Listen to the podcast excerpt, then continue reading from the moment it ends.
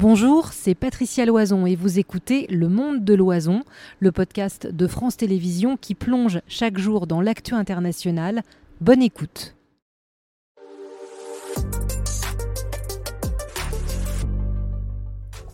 Et dans le monde de l'oison, on vous répond chaque soir à partir de 18h avec les meilleurs experts sur toutes les questions que vous vous posez euh, sur ce conflit entre Israël et les Palestiniens. Avec cette question ce soir à l'aune de la visite de Joe Biden, bien sûr, Gaza, que peuvent euh, les diplomates? Ce sera la question de cette première partie avec nos invités qui continuent de nous accompagner. Frédéric Joly, porte-parole du Comité international de la Croix-Rouge présente, vous nous le rappeliez, euh, pour euh, notamment ces négociations euh, pour libérer les otages à Gaza.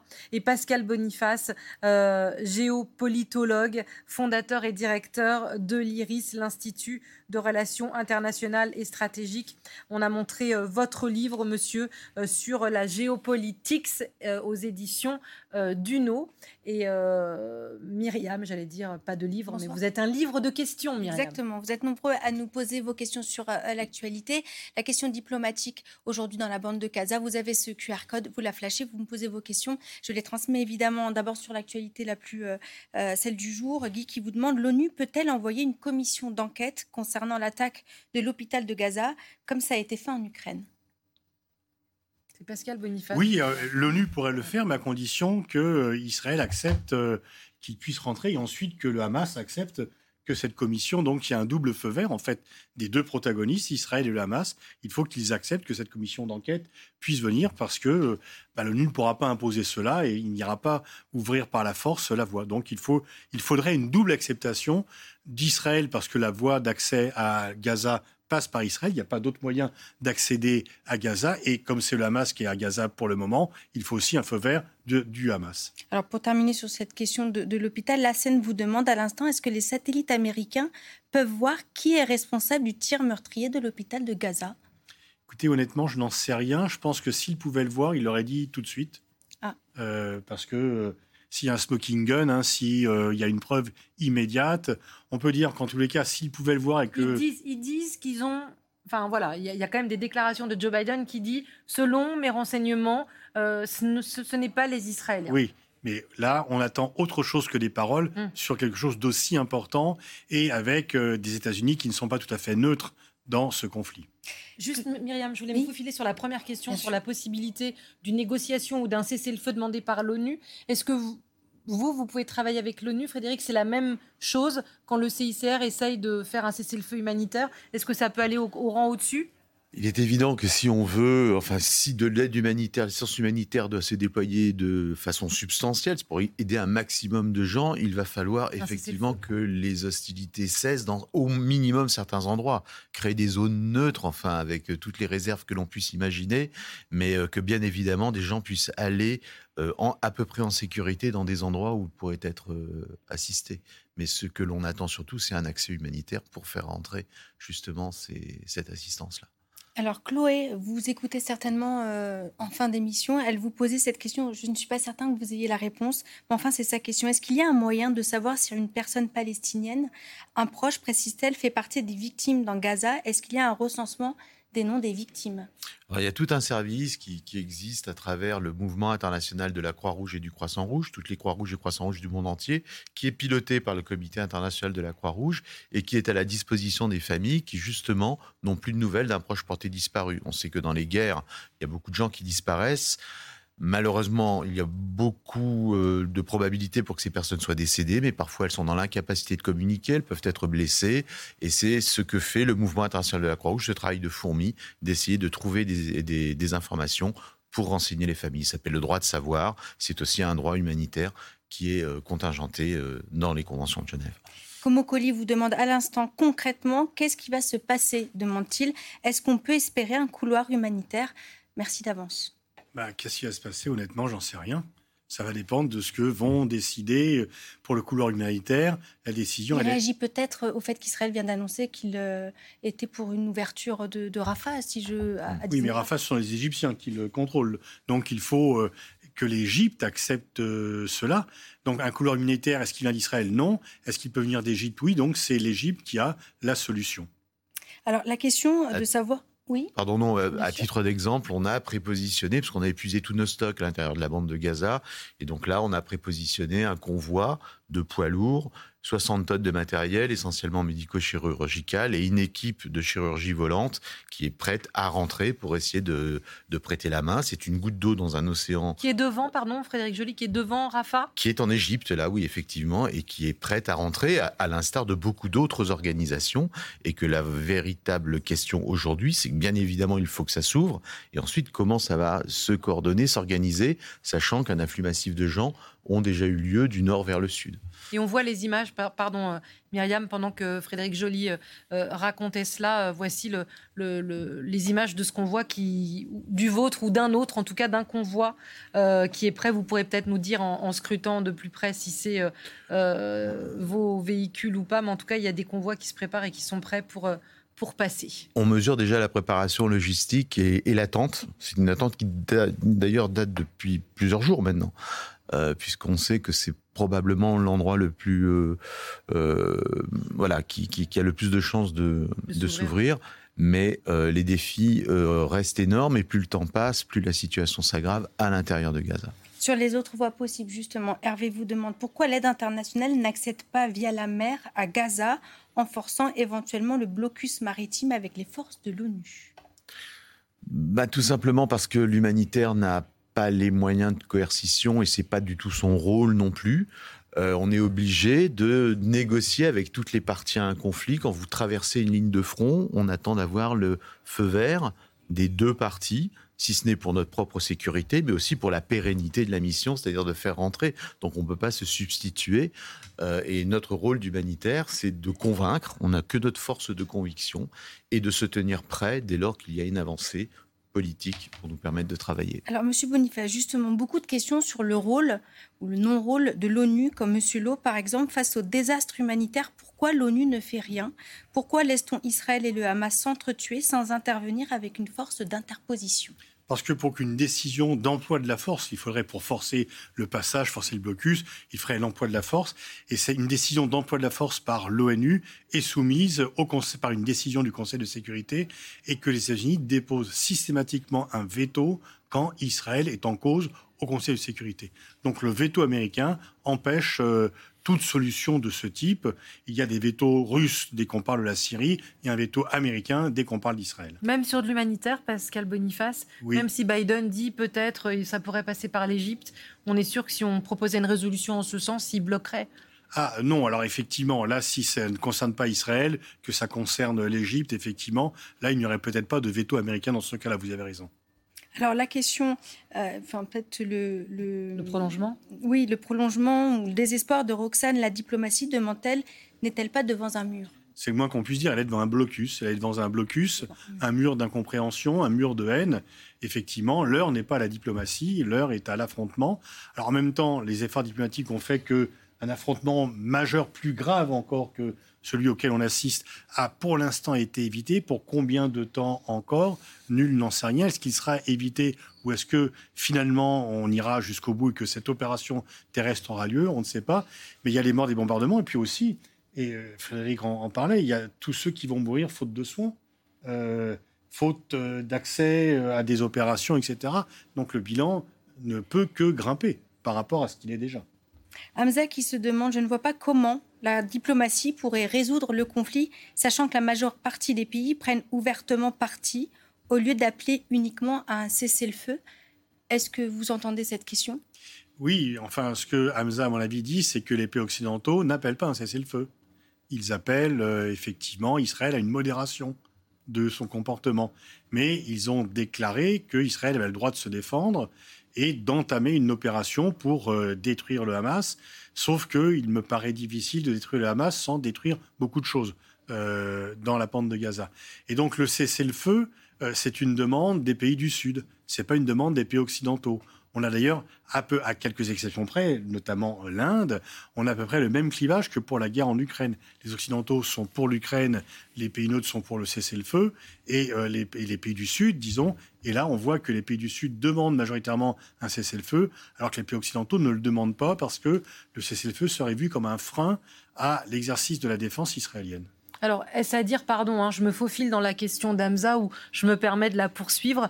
Euh, est-ce que aussi on, peut désolidariser Pascal Boniface sans justifier euh, la réplique ou la réponse d'Israël, ce qui s'est passé le 7 octobre, à savoir euh, l'attaque du Hamas contre des civils, des femmes, des enfants, on l'a assez dit sur ces plateaux, et ce qui se passe aujourd'hui, c'est difficile. Ce n'est pas qu'une guerre de plus d'Israël contre les Palestiniens. C'est bien sûr lié c'est bien sûr lié, mais une fois encore, il y a un droit humanitaire et euh, ce droit humanitaire, Israël a le droit de se défendre, mais selon le droit en, vigueur, elle n'a pas le droit de s'attaquer de façon indiscriminée à une population. Donc elle peut poursuivre le Hamas dans euh, des combats, mais pas bombarder tous les bâtiments où nécessairement il y a une intrication entre civils et euh, miliciens du Hamas. Elisabeth vous demande, ne pensez-vous pas que les terroristes du Hamas vont se servir des ONG pour sortir? Nous voyons bien que nos valeurs humanistes pensent-elles nous perdre Si on ouvrait le, barrage, évidemment de Rafah. Écoutez, je n'aurais pas voté en touche, mais c'est la guerre, c'est un conflit, c'est toutes les horreurs, c'est des choses que l'on rencontre dans tous les conflits armés, une tentation d'instrumentalisation de, de, de l'action humanitaire aux humanitaires de de réaffirmer le fait à la fois qu'ils ne sont pas naïfs et qu'ils ne poursuivent qu'un seul but, c'est euh, l'humanitaire. Mais c'est une crainte pour vous, vous êtes formé à ça, vous, vous... Bah, nous sommes ça change quelque chose à votre action? Disons que le CICR, euh, bah, ne travaillant que dans les zones de conflit armé, a quand même une expérience et une expertise, mais on voit aussi que l'humanitaire est quelque chose de très dangereux. Plusieurs volontaires du Croissant Rouge palestinien ont été tués. La semaine dernière, il y a un volontaire du Magen David Adom, donc l'équivalent israélien d'une Croix Rouge ou d'un Croissant Rouge qui a également été tué. Euh, le 7 octobre. Donc la préoccupation sécuritaire est bien sûr euh, euh, sur, sur le dessus de la pile, mais encore plus haut sur la pile, l'objectif de l'humanitaire, c'est d'atteindre les victimes et de trouver tous les moyens possibles pour pouvoir remplir remplir sa mission. Mais on n'est pas naïf et l'instrumentalisation de l'aide humanitaire est toujours une tentation de quelque camp que ce soit, parce que voilà, c'est malheureusement vérifié à peu près partout. Julien, euh, vous écoutez tout à l'heure sur, euh, sur l'ONU et vous demande la situation actuelle à Gaza, mais aussi le conflit russo-ukrainien, ne témoigne-t-il pas de l'impuissance de l'ONU et de la nécessité de la réformer en profondeur? Oui, bien sûr. On voit toutes les guerres, on peut dire à quoi sert l'ONU, mais ça serait pire si l'ONU n'existait pas. Pourquoi en fait, c'est pas bah, parce qu'il y aura encore plus de guerres, et il y aura encore moins de négociations, et puis vous n'auriez pas l'OMS, vous n'auriez pas le Haut Commissariat aux réfugiés, vous n'auriez pas toutes ces institutions qui facilitent un peu la vie internationale. En fait, c'est pas l'ONU qui est impuissante, ce sont les grandes puissances qui le sont, parce qu'elles ne s'entendent pas. Et dès qu'un de leurs alliés est mis en cause, on met son veto. Donc plus que l'impuissance de l'ONU dont il est facile de brocarder euh, son absence de résultat dans un type de guerre comme cela, c'est la rivalité entre les grandes puissances qui empêche de trouver une décision à l'ONU. En même temps, s'il n'y avait pas de droit de veto, il n'y aurait pas d'ONU. Ni les États-Unis, ni l'URSS à l'époque, la, Russie aujourd'hui, ni la Chine n'entreraient dans une organisation on pourrait les contraindre à faire quelque chose. Donc la solution, c'est que les grandes puissances s'entendent. C'est arrivé une fois, la guerre du Golfe en 90. Gorbatchev n'a pas mis son veto et il a été malheureusement ensuite, euh, il a perdu le pouvoir. Alors, pardon, on ne pourrait pas imaginer, euh, euh, ou encore comme vous nous disiez tout à l'heure, il y aurait un veto américain, mais on ne pourrait pas imaginer le temps de la crise là, ou le temps de faire passer le convoi humanitaire, une force de l'ONU qui, qui sécurise, qui sécuriserait une zone, qui s'interposerait euh, pour protéger les, civils, pour sécuriser une zone en Israël, Israël refusera parce qu'elle refusera toute présence internationale sur son territoire. Elle estime que c'est elle de se défendre. À Gaza. Et à Gaza, mais pour rentrer à Gaza, il faudrait que Israël donne la permission que cette force rentre parce que par la mer, par les airs ou par la terre, on ne rentre qu'avec l'autorisation d'Israël, par l'Égypte, mais là aussi, il y a un accord de fait. Non, non, c'est qu'il faudrait qu'il y ait une résolution à laquelle les États-Unis ne mettent pas leur veto, que donc quelque part Israël et les États-Unis ne mettaient pas leur veto là-dessus, que l'Égypte accepte et l'Égypte n'est pas très engagée. C'est que là, on voit bien ce qui va se passer militairement, mais après, mais après, qu'est-ce qui va se passer? Nul n'a de réponse sur ce qui va se passer. On ne va pas, sauf bien sûr, à vider la bande de Gaza de tous ses habitants, comme le réclament certains d'ailleurs, euh, ce qui est quand même une grave violation du droit humanitaire. Mais il n'y a pas de plan B. Deux questions que je vais mettre en lien, peut-être me direz-vous si c'est pertinent. Celle de Camille, pourquoi euh, Joe Biden a envoyé deux porte-avions? Et puis celle qui vient d'arriver à l'instant, euh, la question de Sofiane, est-ce un conflit Hamas-Israël ou un conflit Iran-USA par procuration? Alors pourquoi Joe Biden a envoyé deux porte-avions au cas où justement, pour éviter un conflit Iran-Israël? Pour éviter que si les choses euh, s'aggravaient à la frontière libanaise par le Hezbollah, qu'Israël veuille répliquer sur l'Iran et que l'Iran veuille répliquer sur Israël, il y a deux porte-avions pour assurer une couverture aérienne à Israël. Est-ce que c'est un conflit euh, par procuration entre l'Iran et euh, Israël et pardon les États-Unis? Non, c'est un conflit Israël-Hamas. le Hamas est aidé par l'Iran, mais il n'obéit pas à l'Iran il a son agenda national. Le Hezbollah est plus lié à l'Iran que ne l'est le Hamas, mais le Hezbollah a aussi un double agenda, un agenda libanais et un agenda international. Alors la question de, Max, alors peut-être pouvez-vous chacun y répondre avec vos contacts différents sur la zone, ou même nous parler de la pertinence de cette question. Euh, y a-t-il en Israël ou en Palestine des hommes et des femmes politiques qui veulent la paix? Ben, J'espère. Oui, il y en a. Il y a un camp de la paix en Israël. On l'entend. Moi, ce que j'entends, c'est qu'on l'entend pas beaucoup. Quoi. Alors d'une part, on l'entend plus beaucoup. D'un côté comme de l'autre. Mm. C'est la question de Max. Alors euh, il y a aussi en Palestine, bah, y a, en Palestine, Mahmoud Abbas était élu pour négocier. Euh, des accords de paix avec Israël. Et sauf que bah, Israël a mis fin à ces négociations après 2001 du fait des attentats du Hamas, entre autres, et du fait du changement de politique, parce que Sharon, qui est élu en 2001, avait toujours critiqué les accords d'Oslo. Et en fait, là, dans le gouvernement israélien, il y a des gens qui ont souhaité la mort d'Isaac Rabin. Euh, en, en 95, pardon. Donc oui, il y a un camp de la paix, mais le camp de la paix en Israël a été mis à mal par les attentats du Hamas. En Palestine, le camp de la paix a été mis à mal par l'occupation, la répression d'Israël. Et aujourd'hui, ceux qui veulent la paix sont malheureusement minoritaires. Ils existent, ils sont admirables. Il y a des liens entre des victimes, des parents qui ont perdu des enfants aussi bien israéliens que palestiniens, qui se disent il faut arrêter ça. On va, il y a beaucoup de gens qui souhaitent euh, la paix, mais pour l'instant, mais pas au pouvoir. Ah non, ça au pouvoir, non, ça c'est clair. Et je dirais aussi l'erreur aussi de nos sociétés, c'est qu'on n'a pas été suffisamment en contact avec le camp de la paix en Israël, qu'on a maintenu, préféré les contacts diplomatiques et qu'on a insuffisamment aidé les militants merveilleux qui sont en but à une partie de l'opinion, qui sont considérés comme des agents de l'étranger par Netanyahou, et, mais qui euh, luttent avec un courage remarquable pour que cette idée de paix ne meure pas. Frédéric Joly, peut-être la question de Kiko à l'instant, à vous entendre, alors je pense que c'était tous les deux, pas vous spécialement. Je comprends, dit-il, que c'est l'Égypte qui bloque le passage des camions humanitaires. Est-ce vraiment le cas?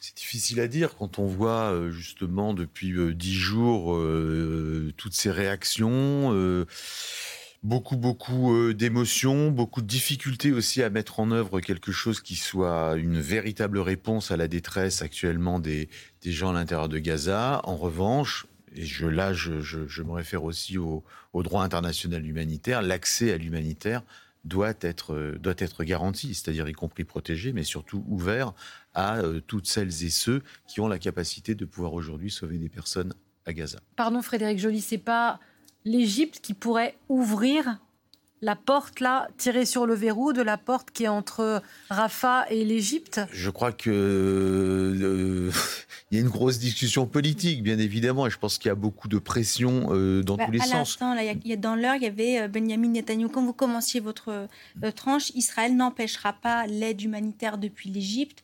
Donc on croit comprendre que... Eh bien, que ce soit entendu et que ce soit mis en œuvre et que tous ceux qui euh, portent une partie finalement de la responsabilité de la détresse aujourd'hui euh, de ces centaines de milliers de, de, Gazaouis euh, vulnérables, eh bien, puissent être, puissent être épargnés, puisque l'un des fondamentaux, c'est quand même on épargne les civils et toutes les personnes qui ne prennent pas part aux hostilités.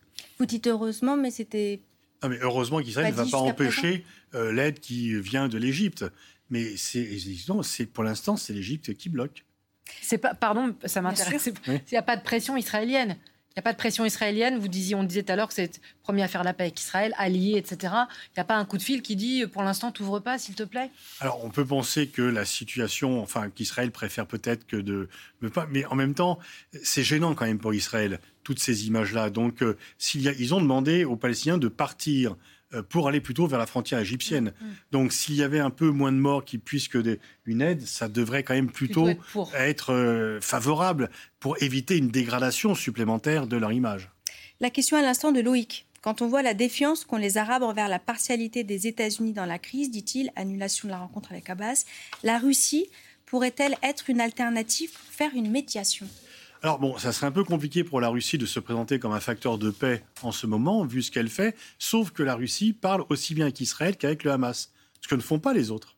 Aucun pays occidental n'a de contact avec le Hamas puisque on le considère comme une nation terroriste. La Russie n'a pas ce type de pudeur.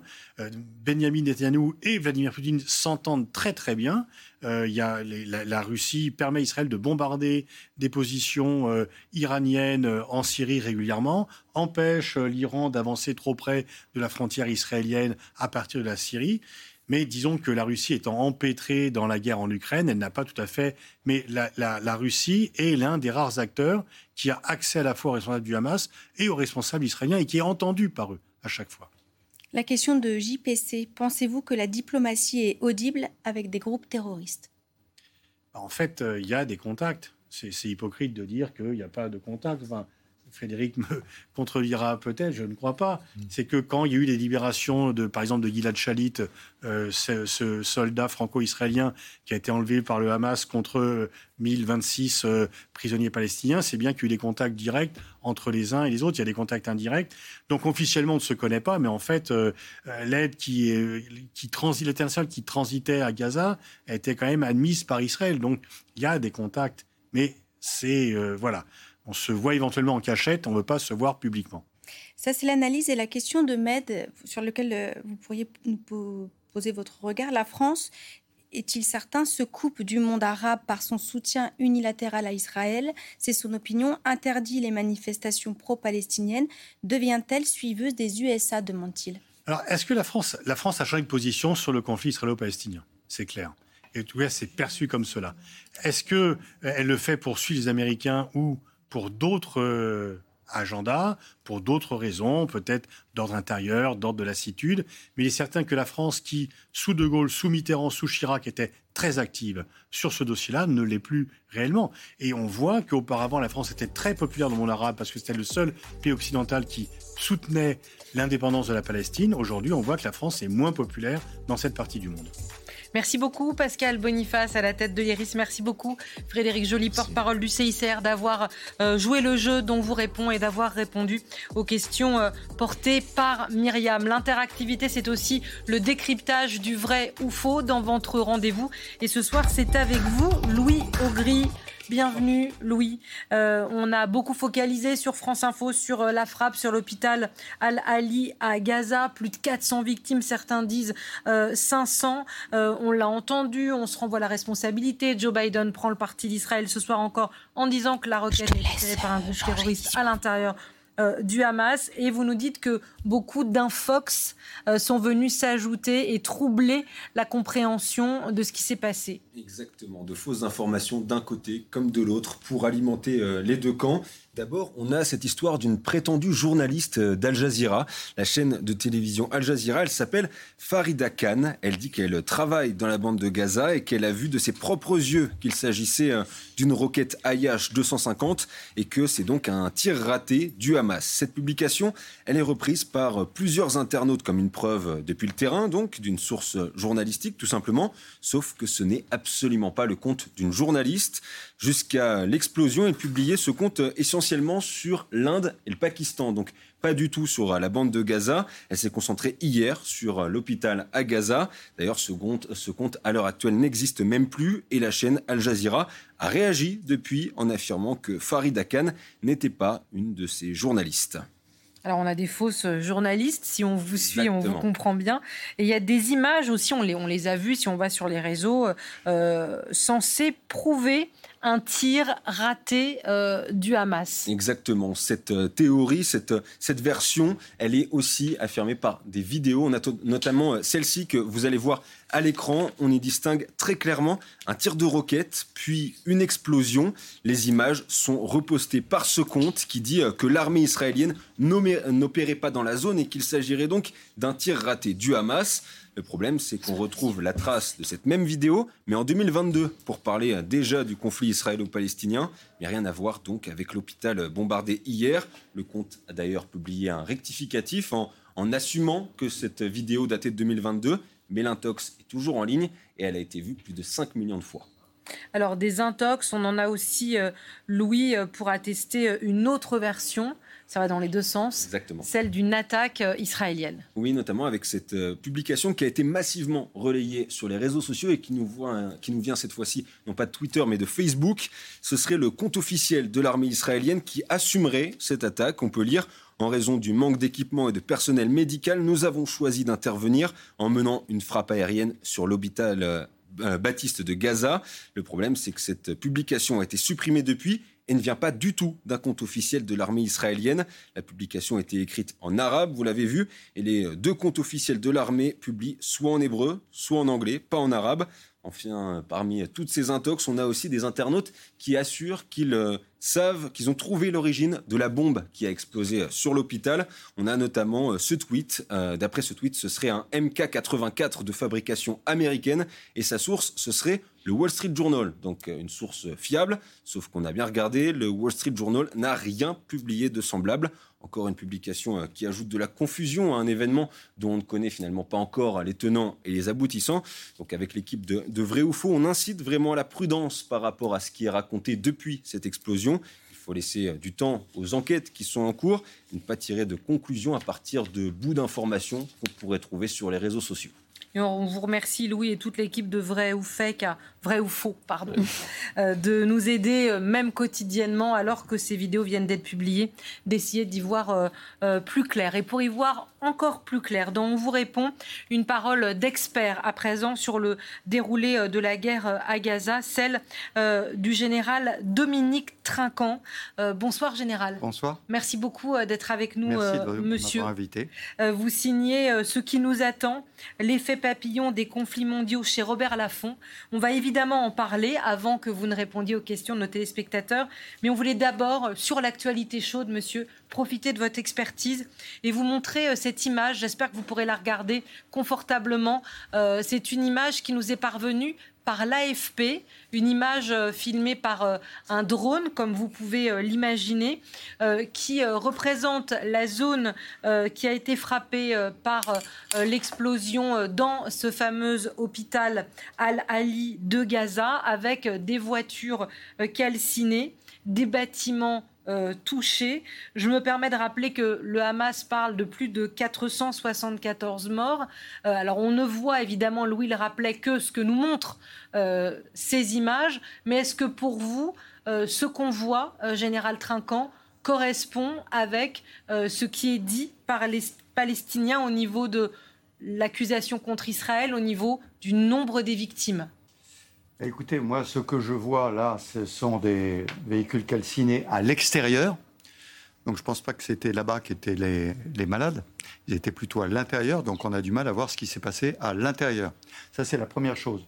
Ensuite, euh, que c'était frappé à, l'extérieur. Euh, quand j'ai vu les, les, images qui ont été présentées de l'explosion énorme qu'il y a à côté de l'hôpital, ça ne correspond pas à ça. Mm. Enfin, c'est mon point de vue. Euh, maintenant, Juste une petite anecdote historique. Marché de Marcalais à Sarajevo en 1993. J'étais à Sarajevo. Un obus euh, de mortier tombe sur le marché de Marcalais. On n'a jamais su qui avait lancé l'obus. On pense que c'est les Serbes, parce que c'était sur Sarajevo, donc euh, zone musulmane, mais euh, on n'en est pas sûr du tout, parce que à 10 mètres près, ça pouvait être autre chose. Donc il est extrêmement difficile d'avoir la, la vérité sur des choses comme ça. Maintenant, les éléments techniques ont beaucoup évolué. Je suis désolé, j'ai pas entendu tout à fait au début, dans les vrais du faux, euh, ce qui avait été dit sur des images qui ont été publiées. Euh, mais des images satellitaires aujourd'hui permettraient probablement de voir l'arrivée du coup et le départ du coup. Moi, j'ai vu une image, mais je ne sais pas si vous l'avez présentée dans les vrais du faux, où on voit un missile euh, qui part de Gaza, qui est détruit par euh, l'armement anti-aérien israélien et dont les débris retombent. Et ces débris retombent, et dans les débris, au moment où ils retombent, on voit deux explosions, dont une explosion qui serait celle au pied de l'hôpital. Euh, et ça, c'est plausible. hein. Je ne dis pas que c'est la vérité, mais c'est plausible. Il faut garder à l'esprit aussi que les hôpitaux à Gaza euh, permettent de stocker des munitions pour le Hamas.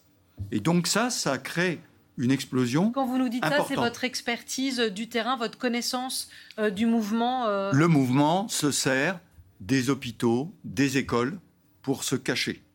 Le Hamas, si vous voulez, d'une certaine façon, ne respecte pas les règles qui sont édictées. Vous savez que normalement, dans le ciblage, euh, lorsqu'il y a un hôpital, lorsqu'il y a la Croix-Rouge, un bâtiment de l'ONU, les coordonnées sont données à celui qui tire, donc à Israël, pour qu'il ne tire pas sur ces endroits. Et donc, normalement, toutes ces coordonnées sont rentrées comme zone interdite de tir. Bon, le Hamas le sait, et donc il va installer des installations importantes pour lui. Il y avait, je me souviens, alors c'était pas des munitions, mais c'était un PC du Hamas dont on savait qu'il un était poste au, de commandement. voilà, un poste de commandement qu'il était au quatrième sous-sol dans un hôpital. On le savait. Bon. Et ça voulait dire que les Israéliens, ça datait d'une opération précédente, ben, avaient la- pas la possibilité, la seule possibilité, c'était d'envoyer un commando pour l'attaquer. Envoyer un commando au centre de Gaza pour aller attaquer, c'est extrêmement difficile. Et l'inverse général n'est pas possible, pardon, parce que Frédéric Joly, le porte-parole du CICR, était euh, sur ce plateau il y a quelques minutes et disait que de plus en plus on défie et on bafoue euh, le droit euh, humanitaire Oui, et les sûr. règles humanitaires. Est-ce qu'Israël peut très bien recevoir les coordonnées, ce que vous nous dites est très intéressant, de la position de cet hôpital Et pardon de ne pas en tenir compte et de se dire il y a des gens du Hamas et on, tant pis, on va taper quand même. Alors, premier point, vous dites euh, ça ne respecte pas. Par exemple, les, les Russes en Syrie, on savait que si on leur donnait les coordonnées, ils tapaient dessus. Donc, euh, les organisations humanitaires finissaient par ne plus donner les coordonnées parce qu'ils pensaient qu'ils allaient taper dessus. De l'armée israélienne, Vous ça me diriez- surprendrait. D'accord. Mais attendez, rien n'est impossible. hein. Je dis simplement que ça me surprendrait. En revanche, ce que je peux dire simplement, c'est que quelle que soit la version qui soit annoncée aujourd'hui, ça ne changera rien sur l'impact dans la rue arabe. Dans la rue arabe, de toute façon, les Israéliens sont, sont fautifs. C'est c'est comme ça. Et donc, ça arrive à un moment euh, épouvantable, puisque c'est le moment où M. Biden arrive et que lui veut reprendre un dialogue politique. Il devait aller à Amman demain Il n'y va pas. et c'est annulé. Donc on voit que ça a un effet, Un effet papillon. un effet papillon absolument Et vous me refaites la transition parfaite avec votre livre. On va répondre dans un instant aux questions très précises des téléspectateurs avec votre expertise. Moi, il y a quelques passages de votre livre sur lesquels je voulais revenir avec vous, euh, Général. Euh, là, on parle de l'hôpital et je trouvais que quand vous décrivez euh, la destruction par un attentat à la bombe du QG de l'ONU à Bagdad au moment de l'opération américaine, de la guerre américaine contre laquelle la France s'était opposée en Irak, on tape l'ONU. On tape ceux qui sont censés euh, faire l'intermédiaire, œuvrer à une force d'interposition. Et votre ami, c'est assez émouvant. Vous parlez de euh, Sergio Vieira de Mello, le meilleur d'entre nous, l'envoyé spécial de l'ONU. Vous le croisez avant son départ et il mourra euh, dans, cette, dans cet attentat. À tout moment, dans tous les conflits auxquels vous avez participé, on a visé, général, des gens qui ne sont pas censés faire la guerre. Non, des gens qui sont là pour apporter la paix. Et on voit les Mais on les images, monsieur, pendant que Ma, vous ma parlez. première, ma première opération euh, euh, était au Liban, où j'ai vu euh, des choses catastrophiques. hein. C'était en 91-92. La deuxième opération, c'était en Yougoslavie, entre 93 et 95. Alors là, je vais vous dire, on en a vu beaucoup. hein. Je me souviens même d'un tir serbe au canon le soir de Noël dans l'immeuble où nous étions et qui, était, qui a tiré juste en dessous de nous. Et le général Kotte, qui commandait la force, euh, rencontre le général Mladic euh, trois jours après et lui dit euh, Le Général, faut- patron des Serbes de Bosnie. voilà, et lui dit sous un ton de plaisanterie de soldat Général, il faudra apprendre à vos tireurs à mieux tirer. J'étais au-dessus et non pas dedans. Euh, donc oui, euh, dans la guerre, il y a beaucoup de choses comme ça qui arrivent. Beaucoup, les, ce sont les civils qui souffrent beaucoup de la guerre. hein. Et là, si vous voulez, dans ce qui se passe à Gaza, le problème, c'est que c'est la population gazaoui qui souffre. Et elle souffre pourquoi? Parce qu'un mouvement terroriste a décidé qu'Israël ne devait pas exister et a lancé une attaque le 7 oct- octobre absolument catastrophique. Ça, ce sont les radicaux palestiniens, le Hamas. Et de l'autre côté, le radical Netanyahou, qui ne voulait pas entendre parler d'un État palestinien. Donc, c'est là où je dis que c'est dommage que M. Biden ne puisse pas avoir cette réunion, parce que lui, il voulait reprendre un dossier politique en disant, bien sûr, autodétermination des Palestiniens, bien sûr, accord d'Oslo, création d'un État palestinien. Et il faut renouer ça, parce que sinon, on n'y arrivera pas. Euh, votre livre s'appelle L'effet papillon. Au début de cette émission, on parlait de la radicalisation ou pas, en tout cas du, du front ouvert par les islamistes radicaux euh, vis-à-vis des enseignants français. Est-ce que ce qui s'est passé à Arras, général, est un effet papillon euh, de ce qui se passe à Gaza? Bien sûr. Et on le sait en France, et c'est pour ça que je voyais, on critique les manifestations pro-palestiniennes qu'il y a en France. Il faut absolument séparer le Hamas de la défense de la Palestine. Ça n'a rien à voir. Le Hamas, c'est la destruction d'Israël. La défense de la Palestine, c'est un autre dossier. Vous, vous seriez pour qu'on autorise ces manifestations qui soutiennent non, la parce que malheureusement, malheureusement, ceux qui font ces manifestations ne font pas la différence que je viens de faire.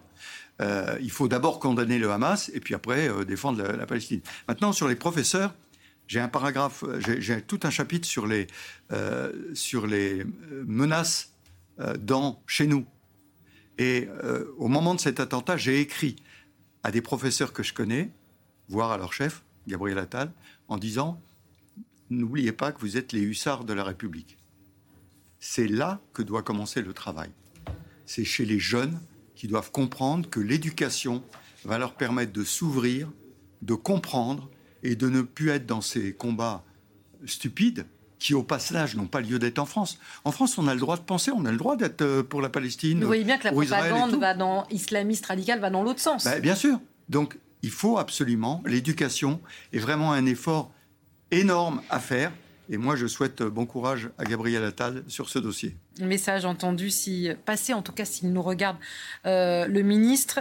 Dans votre livre aussi, monsieur, toujours dans l'esprit euh, de l'effet papillon, vous pointez quand même du doigt, vous êtes assez sévère avec euh, les échecs américains et la réponse erronée au 11 septembre avec encore une fois cette guerre en Irak, la déstabilisation dans la région, l'intervention en Afghanistan justifiée, l'Irak, et puis après il y aura la, Libye et le désordre que ça entraîne, et vous arrivez à Daesh. Est-ce qu'aujourd'hui, monsieur, le terrorisme euh, qui euh, effraie, euh, qui sidère à nouveau la Belgique, la France, est encore, je reprends le titre de votre livre, un mauvais effet papillon de la déstabilisation qu'ont provoqué les opérations militaires américaines de l'Irak et plus largement dans la région. Bien sûr, et je vais vous faire un parallèle avec ce qui se passe aujourd'hui. 2001, les tours sont attaquées. Dans le livre, j'explique, je suis à Norfolk aux États-Unis. Je vois le choc, c'est pour les Américains. Le monde entier soutient les Américains. Tout le monde la Russie, la Chine, tout le monde soutient les Américains. Ce drame. Les Américains, 2003, et le président Biden l'a cité, il a dit nous avons fait des erreurs. 2003, attaque en Irak. Et là, le monde entier se retourne contre les Américains.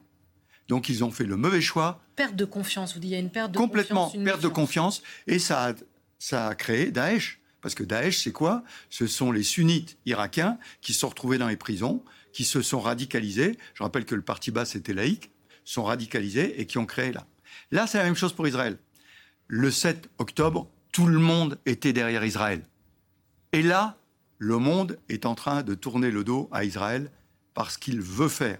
Et donc, l'opération militaire, qui est certainement nécessaire, mais qui doit être limitée. C'est une erreur politique, en tout cas comme elle est gérée aujourd'hui. Alors, elle est, elle est, quand le monsieur Netanyahou dit qu'il faut éradiquer le Hamas, non il faut casser l'infrastructure du Hamas. Éradiquer le Hamas, il ne va pas y arriver.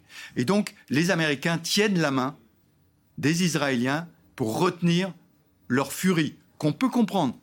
Mais un chef d'État, il ne doit pas rentrer dans la furie. Il doit analyser et il doit dire quel va être l'effet papillon de ce que je vais faire?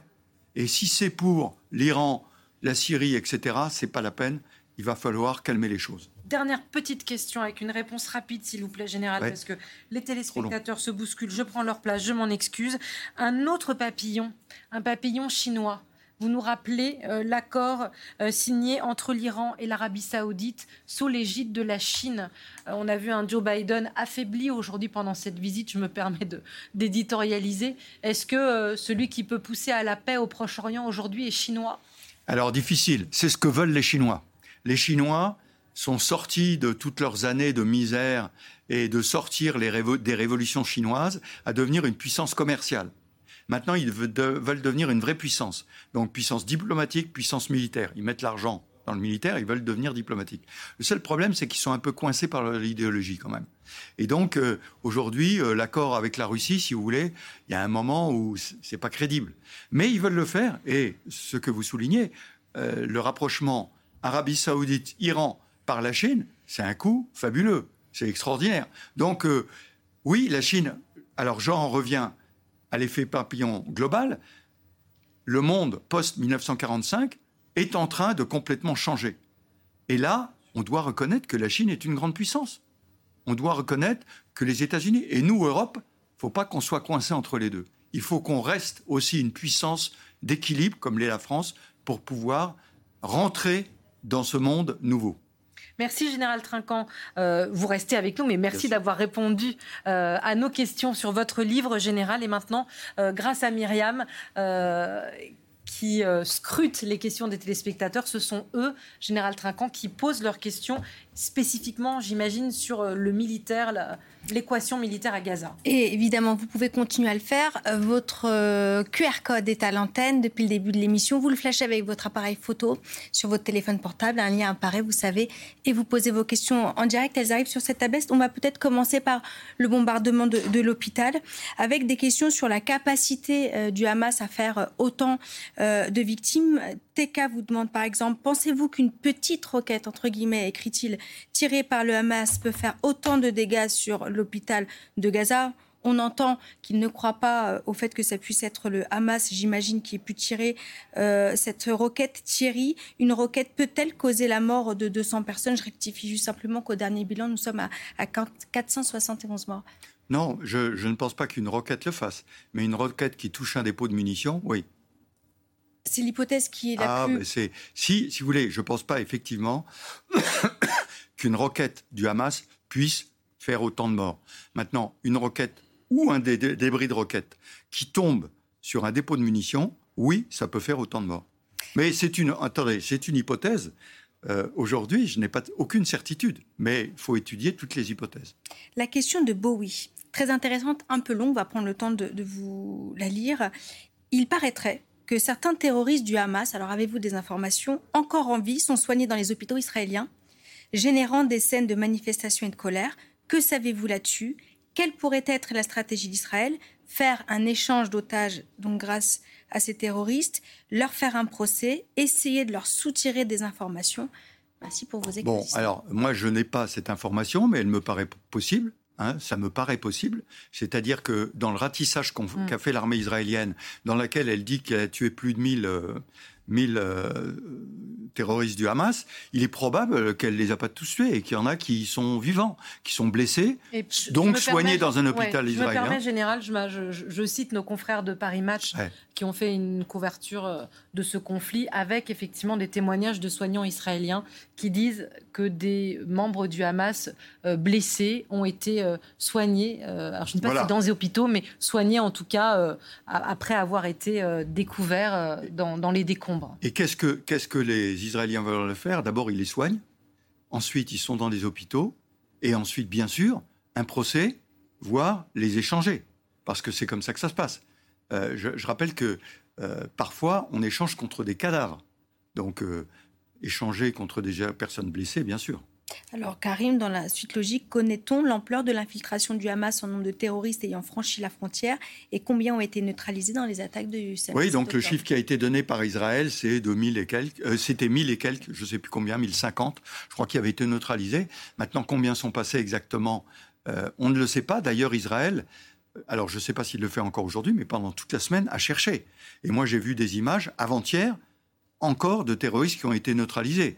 Donc, je suis pas sûr qu'on soit complètement au bout des chiffres. On ne sait pas non plus combien de, terroristes encore vivants sont aux mains d'Israël non plus. Non plus. Non plus. Cette question euh, de VV, euh, rapide mais compliquée, peut-on, doit-on négocier avec des terroristes? Alors, là, il s'agit de négocier pourquoi Pour des otages. Pour sauver des otages, on peut dialoguer avec le diable. C'est aussi simple que ça. Simplement, aujourd'hui, si vous voulez, quels sont les fils de la négociation? Je ne les connais pas trop. C'est compliqué. On en parle beaucoup. Il, est certain que ça reste une volonté. Je ne pense pas que ce soit la priorité. Pour Israël. Pour les Américains, oui, mais pas pour Israël. C'est-à-dire qu'on sacrifie l'intérêt, euh, la réplique militaire à la, à la vie de On ses sacrifie concitoyens? On sacrifie la destruction du Hamas, et là je parle de la population israélienne, évidemment pas les parents des, otages, hein. mais quand vous parlez à la population israélienne, elle dit de toute façon, libérer les otages, ça va être mission impossible, on ne sait pas où ils sont. Donc soit on négocie, ça dure des mois, et donc on ne détruit pas le Hamas, soit on détruit le Hamas, et malheureusement, il est probable qu'il euh, y aura des otages qui seront tués. Le militaire que vous êtes dit on ne sait pas où ils sont. Non, on ne sait pas où ils sont, évidemment. Euh, L'armée le- israélienne n'a pas les moyens de savoir Mais où non, ils sont. le, le- Gaza, c'est des tunnels partout. Jusqu'à cinq étages de tunnels. Et comment voulez-vous savoir, une fois que c'est dans les tunnels, où ils sont? Impossible. Alors, vous êtes très très nombreux à, à poser des questions. Je vais vous en citer une de mémoire. Je, je ne la retrouve plus. Il était question, on m'a demandé comment euh, le Israël peut euh, récupérer euh, des otages. Et Eh je ben, la mets en récupérer lien. des otages, vous avez deux méthodes. Vous avez la négociation, j'en ai parlé, ça me paraît peu probable. Vous avez du renseignement et vous envoyez des forces pour le chercher. Des forces spéciales? Ouais. Mais là, le renseignement, alors il y a- il y, a des euh, personnes saugrenues qui disent il n'y a qu'à envoyer le GIGN ou les forces françaises. Euh, c'est n'importe quoi, ils rêvent. là.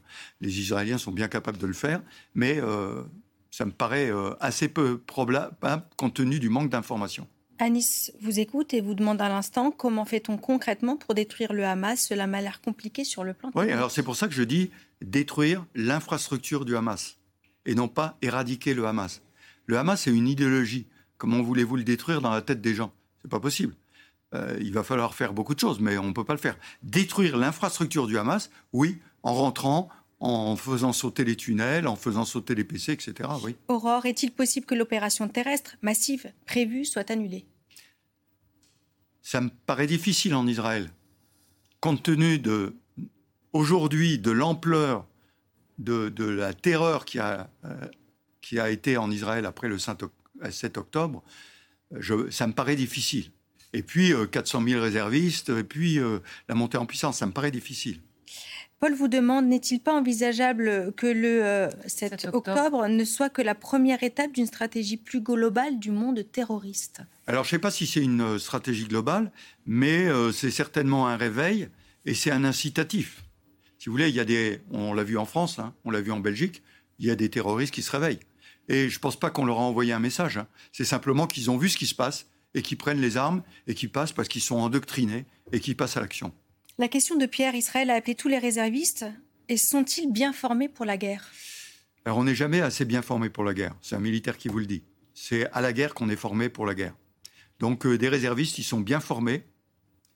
En Israël, on fait un service militaire de trois ans pour les hommes, deux ans pour les femmes, et on est rappelé tous les ans. Donc, euh, on peut considérer qu'ils sont bien formés. Maintenant, sont-ils bien formés à la guerre asymétrique qui va se présenter dans Gaza? Ça, c'est difficile. Et je le répète, Israël aura beaucoup de pertes.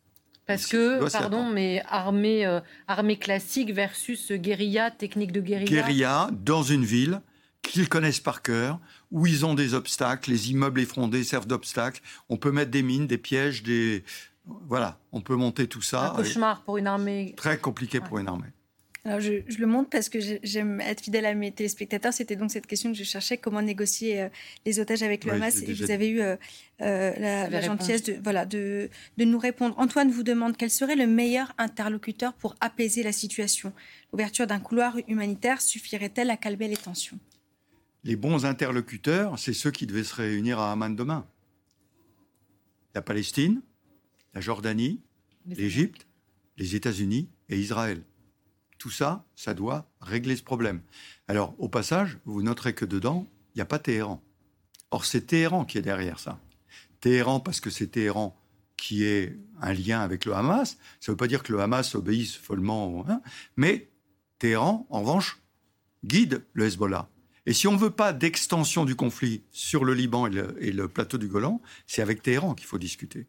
Perico El Cubano, certainement un prêtre, nous vous demande les relations avec le Fatah ne sont-elles pas à privilégier afin de le renforcer et d'affaiblir le Hamas? Totalement. Et c'est exactement l'inverse qu'a fait M. Netanyahou. D'où la situation dans laquelle on est aujourd'hui. Alors vous allez très vite. Je retourne. Euh, Jordan vous demande pourquoi Israël attend autant de temps pour intervenir. À l'instant, il vous pose la question. Eh ben, parce que tout le monde lui dit attention aux dégâts collatéraux, attention. Et donc, ils ont demandé à la population d'aller au sud du Wadi euh, Gaza. Il fallait du temps. Ils ont donné 24 heures, puis 72 heures, 48, puis 72 heures. Maintenant, la population est quasiment partie. Euh, mais les Américains, euh, eux, leur demandent de retenir encore un peu leurs mains, quoi. Hilal vous demande pourquoi la France a un parti pris dans ce conflit, pense-t-il? Le manque d'impartialité sert-il vraiment la paix? Alors je ne pense pas qu'il y ait un parti pris. Le parti pris, c'est de condamner fermement le terrorisme du Hamas tel qu'il a vu le jour, enfin qui s'est montré le 7 octobre. Ça, c'est indiscutable. Mais revenir à une politique pour la Palestine, oui, la France doit l'accompagner. Vous évoquiez l'Iran tout à l'heure, Fofol vous écoutait. Euh, on a des prête-noms qui nous permettent un peu de nous détendre. L'Iran peut-elle être tentée de profiter de la situation? Oui, elle peut. de quelle manière? De montrer, par exemple, le Hezbollah, d'agir sur le Hezbollah et de montrer en disant Regardez, je suis incontournable. Le Hezbollah, qui est ce groupe Hezbollah, euh, au Liban. qui est au Liban, euh, plateau du Golan, je suis incontournable. Comment Israël, vous demande Constant, qui vous écoutait à l'instant, peut-elle atteindre le Hamas terré dans des sous-sols? Eh ben, C'est là que le combat est extrêmement difficile. Je suis d'accord. Alors moi, j'ai une question, je peux rajouter, euh, Myriam? Bien évidemment. Euh, les têtes du Hamas, elles sont toujours euh, à Gaza, général, ou elles ont pris le large et elles sont au Qatar ou ailleurs Les chefs du Hamas. On a vu le chef du Hamas tout à l'heure s'exprimer. il n'était pas dans un couloir à Gaza. non, il est au Qatar, on le sait. donc lui, il est identifié, il est au Qatar. Il y en a d'autres qui se sont probablement exfiltrés vers le sud, donc qui sont avec les réfugiés il y en a d'autres qui sont à droite, à gauche. Maintenant, il y en a qui sont euh, présents sur place, mais il y en a probablement qui sont ailleurs. D'ailleurs, il y a une question de Jérôme sur le Hamas. Est-il incarné par une personne connue avec qui on peut négocier? Euh, Négocier, c'est difficile. Celui qui commandait les brigades qui ont attaqué euh, a été frappé par une frappe israélienne il y a des années. Il a perdu un bras. je crois qu'il a perdu un œil aussi. Sa femme et son enfant. Comment voulez-vous négocier avec quelqu'un qui ne pense plus qu'à la haine et à la destruction? Très difficile. La, question de d'Amélie, est-ce que les États-Unis peuvent intervenir militairement? Avec les deux porte-avions dont vous parliez euh, tout à l'heure. Ils ont, ils ont déployé deux groupes aéronavals, c'est gigantesque. Hein. Gigantesque. C'est pour éviter l'escalade. Tant que Israël règle le problème de Gaza, quoi. je crois que ça va. Mais pour le reste, c'est pour dissuader, tout à fait. Une question euh, qui revient souvent, ce sera peut-être la dernière, vous me direz, euh, bien sûr, je suis sous votre contrôle. Bah absolument. Hakim, pourquoi la communauté européenne et internationale ne font pas le nécessaire pour arrêter le massacre? Mais le massacre, c'est quoi? Le massacre, c'est d'abord celui du 7 octobre. Aujourd'hui, Israël ne veut plus que ça se reproduise. Pour empêcher que ça se reproduise, il s'agit de détruire l'infrastructure du Hamas. Et donc, Qu'est-ce que ça veut dire arrêter le massacre? Ça veut dire que les populations ne soient pas sous les bombes. C'est exactement ce qu'Israël demande en demandant que les gens partent au sud du Wadi, euh, du Wadi Gaza. Pardon. Mais je rappelle que le Hamas a empêché les gens de partir, a mis des barrages sur les routes, a même annoncé au départ que toutes ces informations étaient fausses. Donc le Hamas, lui, a intérêt à s'abriter derrière la population civile.